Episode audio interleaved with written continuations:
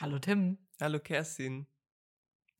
Wir sind wieder zusammengekommen zu unserem kleinen Podcast, unserem Gaming-Podcast Hidden Gems, in dem wir alles Mögliche besprechen, was Spiele, Videospiele angeht.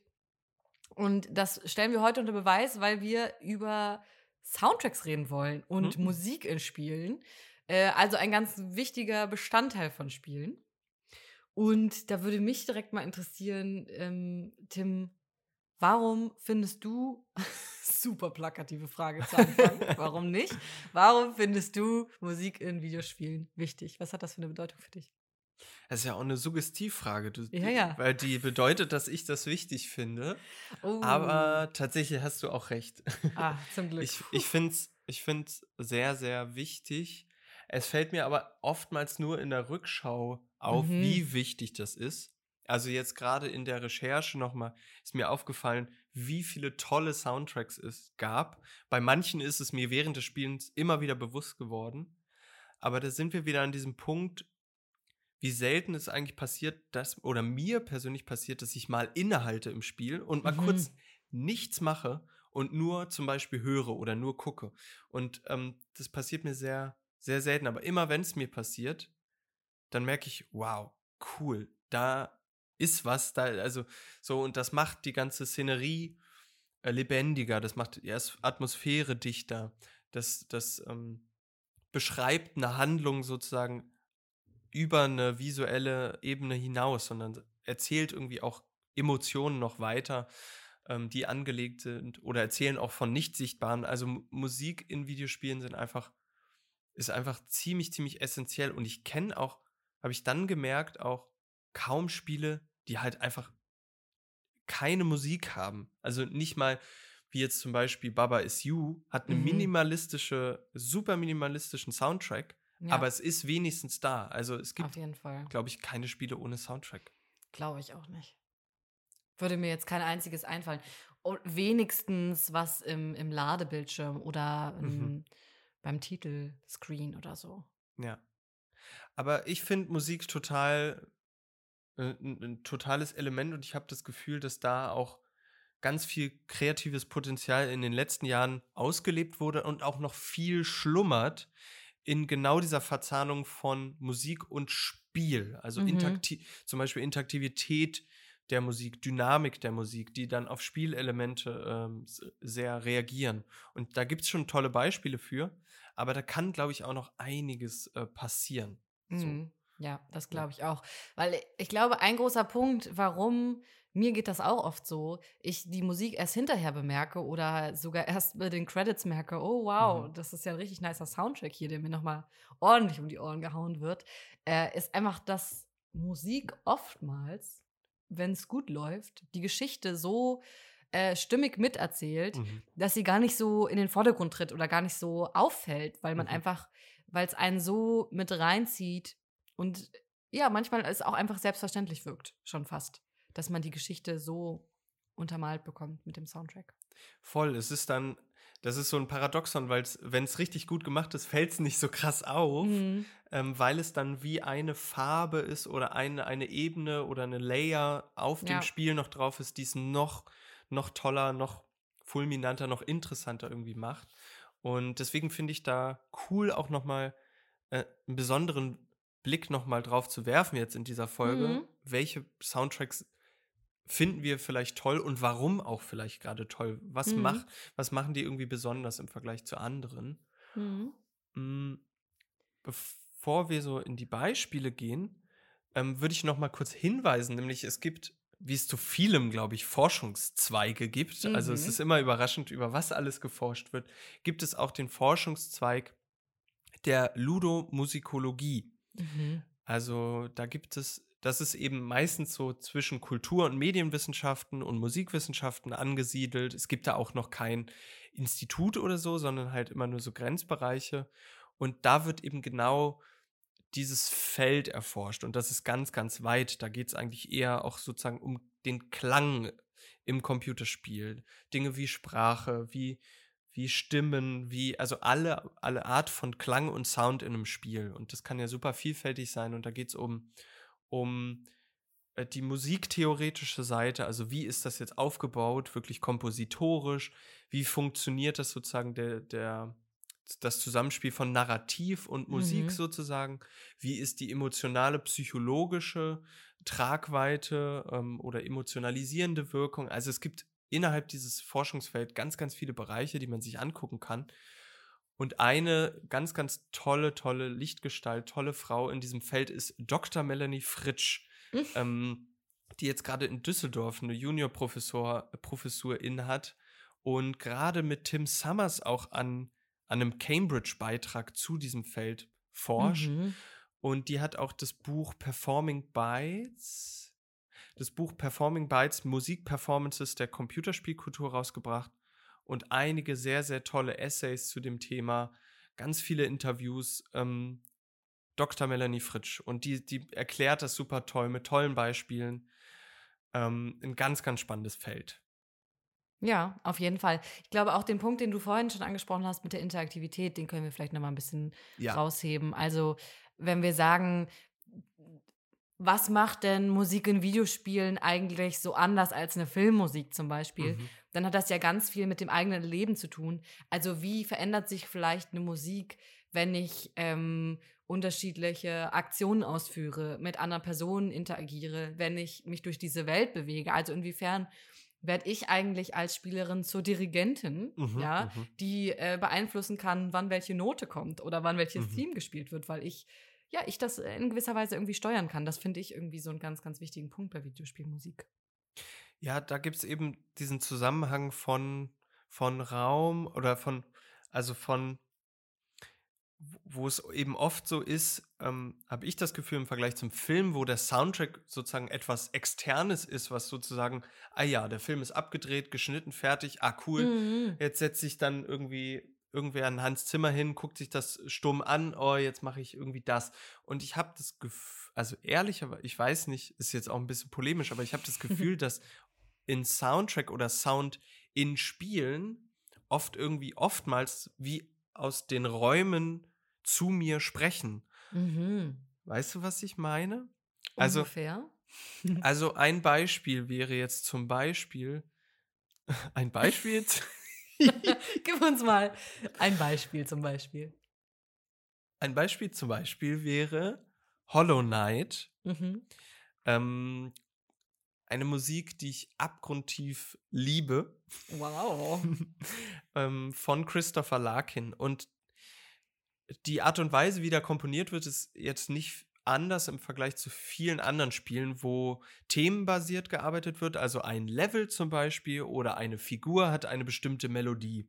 Und die kommt immer wieder oder be wird benutzt als so ein Hinting, ah, gleich kommt die Figur. Ich weiß es äh, jetzt schon, bevor sie sichtbar ist. Oder ich betrete ein neues Areal, das kenne ich noch nicht und durch eine Bedrohlichkeit, durch eine Einladung, durch irgendeine Art von Stimmung wird suggeriert, okay, ist das ein guter oder ein sch schlechter Ort für mich als Figur.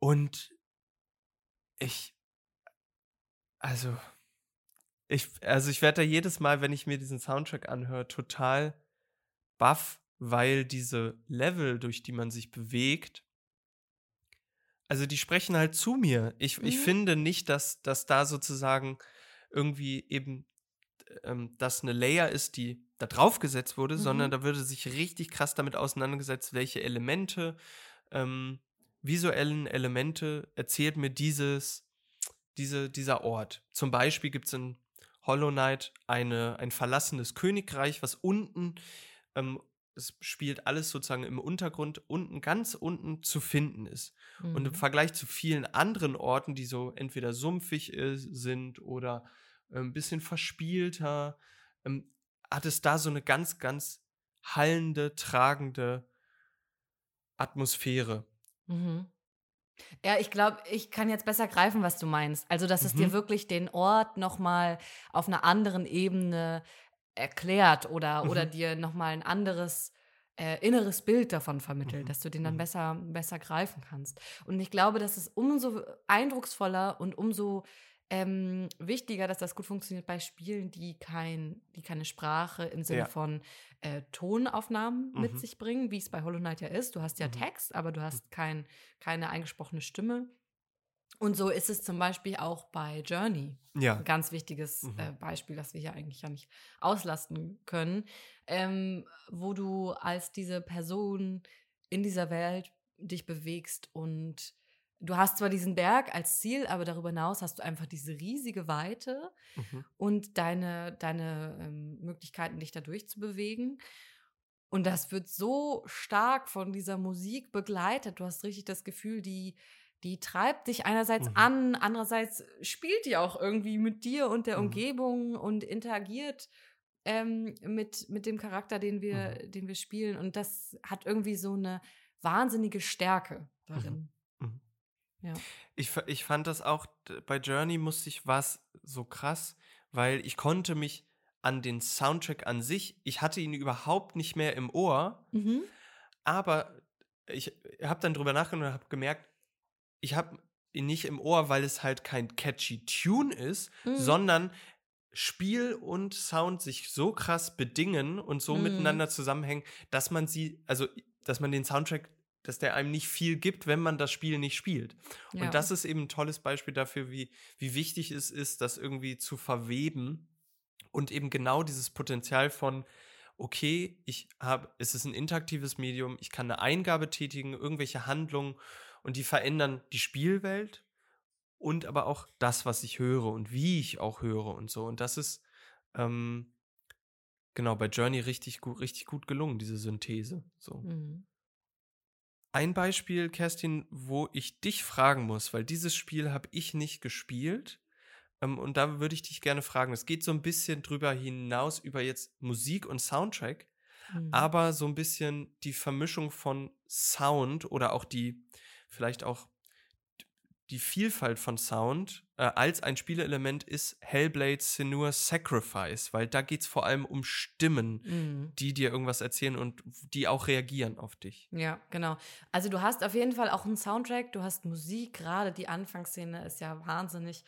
Würde ich allen mal empfehlen, sich die anzugucken, weil die sehr, sehr gut inszeniert ist. Mhm. Du hast immer so einen unterliegenden Klang irgendwie, der dir so sehr schnell das Gefühl vermittelt, hier ist eine Anspannung, hier muss was, hier muss was passieren, hier ist kein Stillstand geduldet Mhm. und du hast permanent das ganze Spiel über Stimmen. Mhm. Und selbst wenn du die Untertitel anstellst, weil du es gerne auf Englisch genießen möchtest, so wie ich es gemacht habe, kriegst du nicht alle Stimmen immer mit Untertitel eingefangen, weil die auch gleichzeitig sprechen, weil die überlappen, weil die meistens die meiste Zeit flüstern. Und das gibt so einen krassen ähm, ja, Raumklang. Also das Mhm. vermischt sich genau, wie du es gesagt hast, so sehr mit den Sounds. Ich fand es wahnsinnig eindrucksvoll, tatsächlich. Mhm. Irgendwann gibt es so den Punkt, wo du merkst, okay, die sagen schon oft das Gleiche, wo man es so ein bisschen, oder wo ich gemerkt habe, es haut mich ein bisschen raus, Mhm. weil es mir dann doch an manchen Stellen nicht genug ähm, Abwechslung war. Das, das klingt jetzt auch so ein bisschen, ähm, es ist vielleicht meckern auf einem hohen Niveau oder auf einem falschen Mhm, Niveau, weiß mhm. ich nicht genau, ähm, weil es ja nicht nur für, für ein Sounderlebnis geschrieben wurde, sondern eben um ähm, eine mentale Krankheit zu beschreiben Mhm. äh, entwickelt oder sich ausgedacht wurde.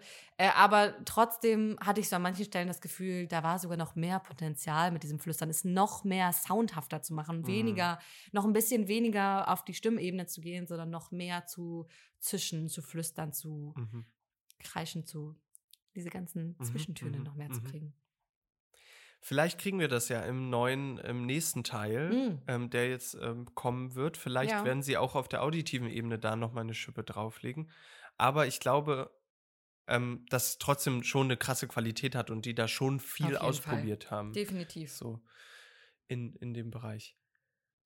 Jetzt sind wir so krass schon ähm, beim Status quo so ein bisschen oder bei der Mhm. Gegenwart, so haben Beispiele genannt.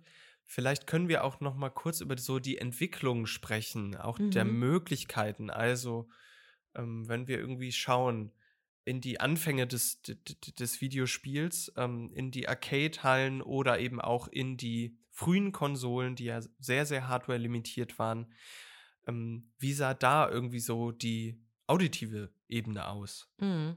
Ja, also wenn wir überlegen, dass damals die Spiele auf ganz kleinen Chips nur ähm, geschrieben wurden, programmiert wurden und es irgendwie super wenig Eingänge gab oder noch Möglichkeiten da eben ähm, Sound drauf zu kriegen, dann sind dafür eigentlich die Soundtracks oder die Melodien, die geschrieben wurden, ganz schön komplex. Mhm, mhm. also wenn wir uns ähm, zum Beispiel Super Mario schon angucken oder so, das ist jetzt schon eigentlich wieder ein zu großer Sprung, ne? Ja. Hm.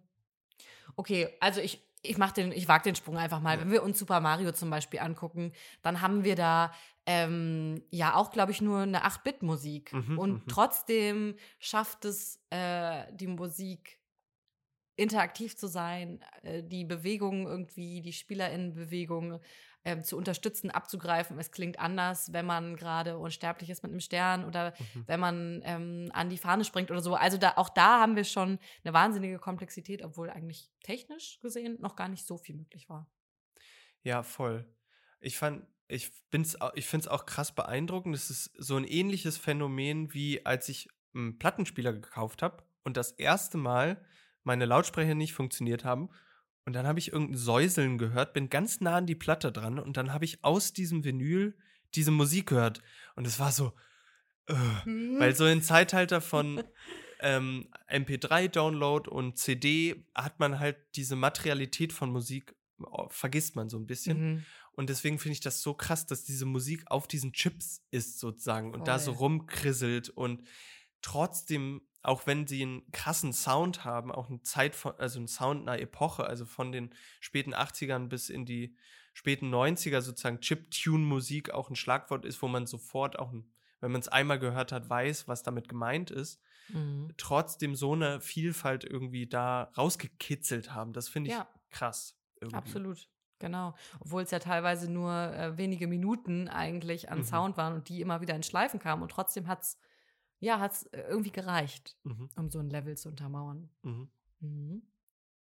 Und dann, bevor wir in die Jetztzeit kommen, habe ich das Gefühl, dass die 2000er, das ist jetzt eine gewagte These, so eine Zeit war, vielleicht liegt es auch an den Spielen, die ich gespielt habe, mhm. in der ähm, Musik zitiert wurde. Also, dass es mhm. noch wenig Eigenkomposition gab, aber wenn ich mich sozusagen an Need for Speed oder an die Tony Hawk Spiele war, war das so die Zeit der Playlist. Also man hat irgendwas gespielt und es lief im Background sozusagen ein krasser Punk-Tune oder ein Hip-Hop-Track oder halt ähm, irgendwie die Spice Girls. Also es war so wie, okay, wir haben noch keine eigene Sprache entwickelt. Mhm. Die Speicherkapazität, hm, könnte es hergeben, aber hm, es, die Popularität des Mediums geben nicht, gibt das noch nicht her. Jetzt nehmen wir das aber wahr als Popmedium und packen da halt so die aktuellen, coolsten Tunes in diese Spiele rein. Ja, oder? voll spannend. Ja. ja. ich glaube, in den Spielen, die ich so gespielt habe, tatsächlich war das gar nicht unbedingt so. Mhm. Also gerade wenn ich an Sims denke, hatte ja schon immer einen ziemlich großen ja. eigenständigen Soundtrack, der tatsächlich auch, den ich immer wieder bei Vox entdecke, wenn ich irgendwelche dämlichen Formate gucke, wie First Dates oder whatever, dann läuft da plötzlich Sims-Musik im Hintergrund und ich bin so richtig so, was passiert hier gerade? Also irgendwie also lizenzfrei wird es nicht sein, aber vielleicht günstiger als irgendeinen Pop-Track zu benutzen. Finde ich sehr interessant. Ähm, aber auch die hat natürlich, das fand ich bei Sims immer so spannend, äh, Zitate haben sich also irgendwie bekannte Pop-KünstlerInnen genommen und haben die auf Simlish ihre Songs einsingen lassen. Also ah. es gibt zum Beispiel Don'tcha von den Pussycat Dolls auf Simlish in Sims, in Sims 2 aber allerdings erst. Ähm, also das gibt es da tatsächlich auch. Ich glaube aber, dass das gerade bei den Spielen, die du genannt hast, einfach auch was mit einem wahnsinnigen Coolness-Faktor zu tun ja, hat. Ja, das stimmt schon. Also, ja. um, um das wirklich an äh, den, an den Pop-Mainstream irgendwie anzubinden, zu sagen, es ist jetzt gerade wahnsinnig cool, dieses Spiel zu spielen mhm. und diese mega nice Mucke zu hören und seinen Friends abzuhacken. Im Keller von seinen Eltern. ähm, ja, ich glaube, deswegen ist es ein bisschen gewagte These. Ich glaube, das trifft nicht auf alle Spiele zu. Aber das ist so. Ähm, aber total spannend, was du jetzt gesagt hast mit Sims, dass ja jetzt mhm. sozusagen wir an dem Punkt sind, wo anscheinend ja Videospielmusik benutzt wird in anderen Medien, also im Fernsehen oder so. Also, mhm. Also, dass es sozusagen da jetzt, dass wir da so weit sind und dass das so populär ist, dass man jetzt sagen kann, okay, cool, Sims-Soundtrack oder jetzt irgendein orchestraler Soundtrack aus einem Indie-Game ist so cool, das benutze ich jetzt für meinen Imagefilm oder so. Ich habe jetzt kein Beispiel, aber ja. ich würde ähm, für so eine emotionale Werbung auch einen Hollow Knight Soundtrack jetzt ähm, mhm. buchen, mhm. glaube ich. Ja, kann ich mir vorstellen. Okay, dann, äh, dann cancel ich jetzt sozusagen diese, diese Playlist-These, obwohl sie, glaube ich, in Punkten. ja, ich würde oder auch sagen, man müsste die vielleicht noch mal, spezifischer formulieren ja. und mal überarbeiten, aber erstmal ein ja. guter Ansatz. Und wir springen in die Gegenwart und schauen uns an, dass Videospiel-Soundtracks einfach krass komplex geworden sind, ähm, mhm. ähm, sehr viel wichtiger geworden sind und eben auch, also, also komplex in dem Sinne, dass sie irgendwie auch orchestral sind. Also ganz, ganz viele Soundtracks, auch von kleinen Titeln, da kommen wir auch gleich mal an, auf Beispiele zu sprechen, haben schon so einen krassen Soundtrack einfach. Mhm. Was aber auch ähm, wieder unterstreicht, wie wichtig Musik sozusagen, welcher in der Produktionskette und in dem ganzen, in den, in den was ist wichtig für ein Spiel, Musik einen krassen Stellenwert hat, weil sonst würde man sagen, ja gut, ich ähm, mhm. setze mich mal kurz mit meinem MIDI-Keyboard eine halbe Stunde hin, aber das passiert, passiert nicht mehr so viel, mhm. oder? Ja. Also nee, auf jeden Fall. Ich meine, stell mal in einem Spiel die Musik aus, ganz bewusst. Mhm. Und dann beweg dich mal durch die Welt und du merkst einfach, was da, dass da einfach so ein großer Teil fehlt, dass es ohne Musik meiner Meinung nach nicht mehr funktioniert, das Spiel. Mhm. So. Es fehlt einfach dem Ganzen zu viel. Aber ist es ja jetzt eine. Äh, Meine ja. steile These von mir? Jetzt darfst du es ja, übernehmen. Ich würde da jetzt so gegen, aber es gibt ja auch Spiele, die sehr podcast-affin sind, wo man sagt, mhm. okay, ähm, das spiele ich jetzt nebenbei, mach den Sound aus oder eben ganz leise und höre mir irgendwas nebenbei an. Na gut, Platte, klar. Ja, also es gibt's schon. Also es ist jetzt auch. Gut, fair. Ja, okay. Auch meine ja, These, ja. merke ich, muss ich noch mal überarbeiten. Beispiel, Beispiel jetzt Teamfight Tactics. Wie sieht da die Musik ah, aus? Tim, das ist ganz schön gemein, dass du mich da nicht gehen lässt. Da hm. gibt es keine Musik. Da gibt es nur am Anfang so eine kleine Musik, wenn es losgeht. Aber es gibt ein paar Sounds. Okay. Aber das ist auch nicht das Spiel, das gemacht ist, um immersiv zu sein. Ja. So, vielleicht geht's. Obwohl, auch das würde ich vielleicht gar nicht sagen wenn man so überlegt. Ich gehe immer wieder zu Sims zurück, weil es einfach irgendwie ein großer äh, Teil meiner Spielerfahrung ausmacht. Ja. Und da ist ja auch während des Spiels eigentlich relativ wenig Musik, außer du schaltest das Radio an. Und zum Beispiel, ich habe, während ich Sims gespielt habe, immer meine eigenen Playlists angemacht. Hm. Ja, aber bei Sims, ich glaube, da kommen wir dann in, in, so ein Grenzgebiet von Soundtrack und Sound, weil ich mhm. habe das Gefühl, dass Sims eine krasse, also ich habe auch nie wirklich viel Sims gespielt, aber die haben durch diese Sprache und diese Soundidentität. Also mhm. es gibt so krass viele Sounds, die mit Handlungen verknüpft sind.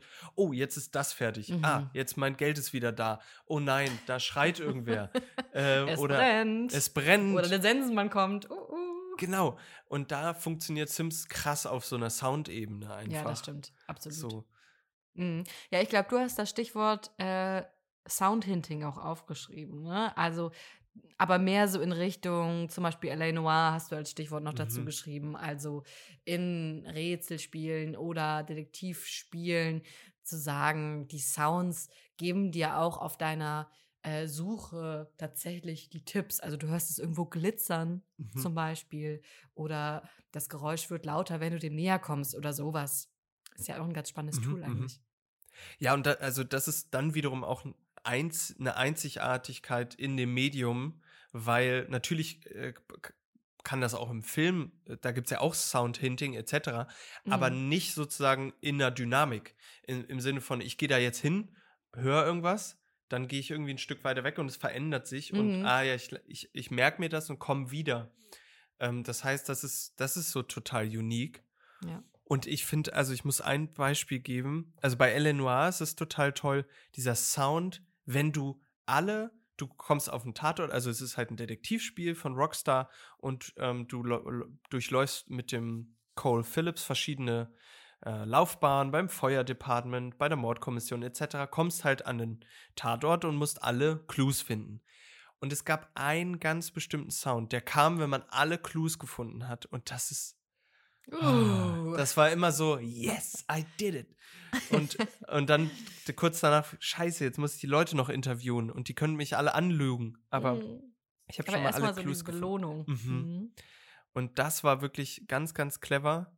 Und in Hollow Knight gibt es den, das sind alles Käfer Und es gibt den Käfer Cornifer und das ist der Kartograf. Und der kartografiert immer, wenn man in ein neues Areal kommt, Mhm. zum Beispiel in die Royal Waterways, sitzt er irgendwo in dem Level Mhm. und hat eine Karte für dich. Und wenn du die bei ihm abkaufst, dann wird die Karte erst sozusagen frei. Vorher bewegst du dich im Dunkeln durch die Gänge. Okay. Und der summt immer.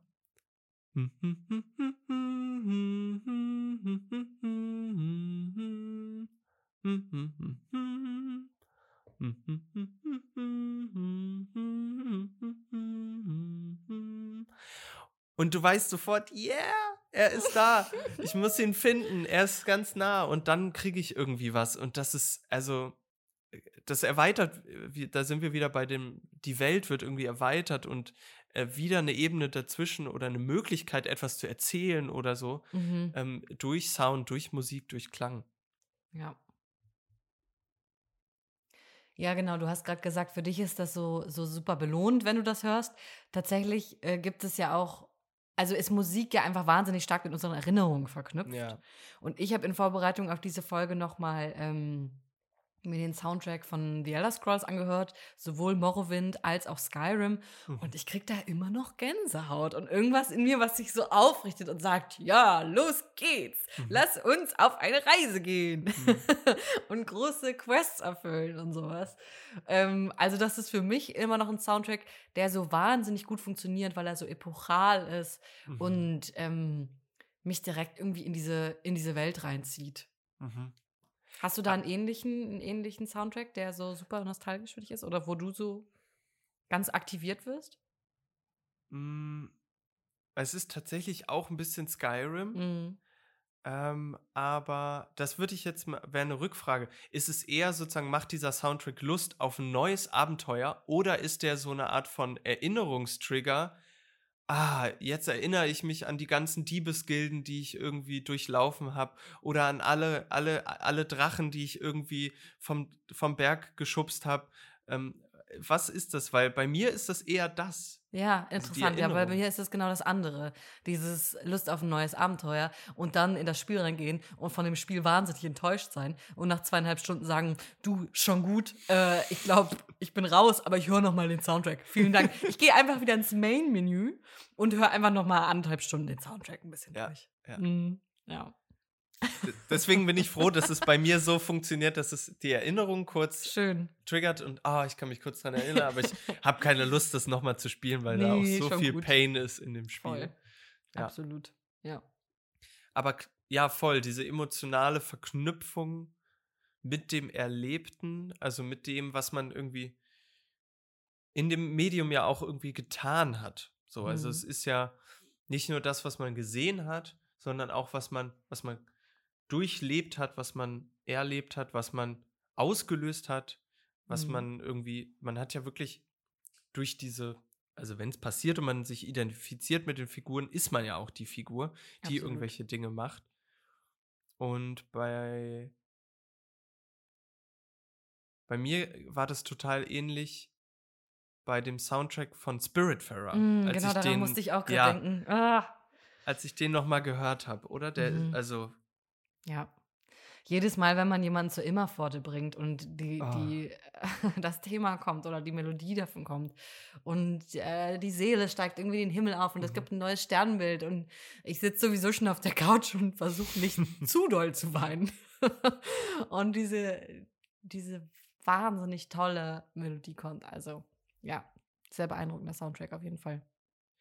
Und das finde ich so krass, weil der ist jetzt, ähm, äh, der ist jetzt nicht in die Richtung von dynamisch oder Mhm. interaktiv oder so, sondern sehr themenbasiert. Äh, Ja. Einzelne Figuren oder Orte haben irgendwie eine Melodie oder Handlungen, wenn man jetzt wieder diese Leuchtkäfer einsammeln, dann kommt irgendwie diese dunkle äh, Gewittermusik. ja, so, ja. st so steht das dann auch im, im, Im Skript. Im, Ja. Skript in der Broschüre. Mhm. Ähm, und da, das, äh, aber es ist trotzdem so, man weiß sofort, was passiert, Ja. wenn eine Musik kommt und so. Und da, oder man erinnert sich irgendwie ganz, ganz klar an irgendwie bestimmte Dinge. Und wow, diese, also der Soundtrack, den würde ich mir auch voll gerne mal ähm, irgendwie live gespielt von einem Orchester Mhm. Ja. anhören. Definitiv. Ja, ich habe ja spannenderweise zu Orion the Will of Wisp ähm, von, vom, ich glaube, Kölner Philharmoniker ähm, ein Konzert gefunden. Kann man mhm. auf YouTube sich angucken. Direkt Gänsehaut. Wenn so ein riesiges oder so, also ein wirklich gut gefülltes Orchester so einen Soundtrack spielt, der einfach dafür angelegt ist, dann, ähm, ja, da geht mir das Herz auf. Und die Haare klappen sich direkt mit hoch. Wo waren die denn vorher? Ja, die waren alle ganz sanft angelegt. Aber sobald die Herzklappen schneller schlagen, da schlägt auch zack. Das ist machen, die, machen die Haare, machen die Haare so ein Schlupp, Schlupp, Schlupp, Schlupp. Hallo. Äh, ja. So. Wen im Wind. Okay. ähm, ja, ich glaube, ähm, weil es gibt ja eine Geschichte von diesen, also es gibt ja eine Geschichte von diesen Orchester, der Orchestermusik sozusagen, mhm. die oft, also, ähm, also diese Orchester-Videospielmusik, in dem Sinne, dass jetzt so Spiele wie Final Fantasy, so in den späten 90ern, auf der Playstation und so sehr orchestrale, epische Soundtracks hatten, so damit mhm. angefangen haben und dann eben philharmonische Orchester gerade in Japan äh, getourt sind damit, mit diesen Soundtracks. Und dann ist das irgendwann ähm, mit der Jahrtausendwende tatsächlich nach Deutschland geschwappt. Mhm. Ähm, und dann fingen eben viele Orchester an, weil mehr Soundtracks dafür kombiniert wurden, eben auch diese Soundtracks nachzuspielen, weil sie eben ja auch dafür komponiert wurden. Und dann gab es eben ganze, ganze ja, Tour, Tourreisen oder Eröffnungsrituale, zum Beispiel im Gewandhaus in Leipzig, jetzt wo ich hier gerade sitze, gab es eben von 2007 bis 2012 immer zur Games Convention, wenn die angefangen hat, der Vorläufer der Gamescom, mhm. immer ein krasses Konzert. Und da sind alle Nerds sozusagen, das ist ein cooles Crossover, sozusagen alle Videospielenthusiasten in, die, äh, ins Gewandhaus gepilgert und ja. haben sozusagen das. Und das finde ich so ein cooles, coolen Crossover irgendwie. Ja, auf jeden Fall.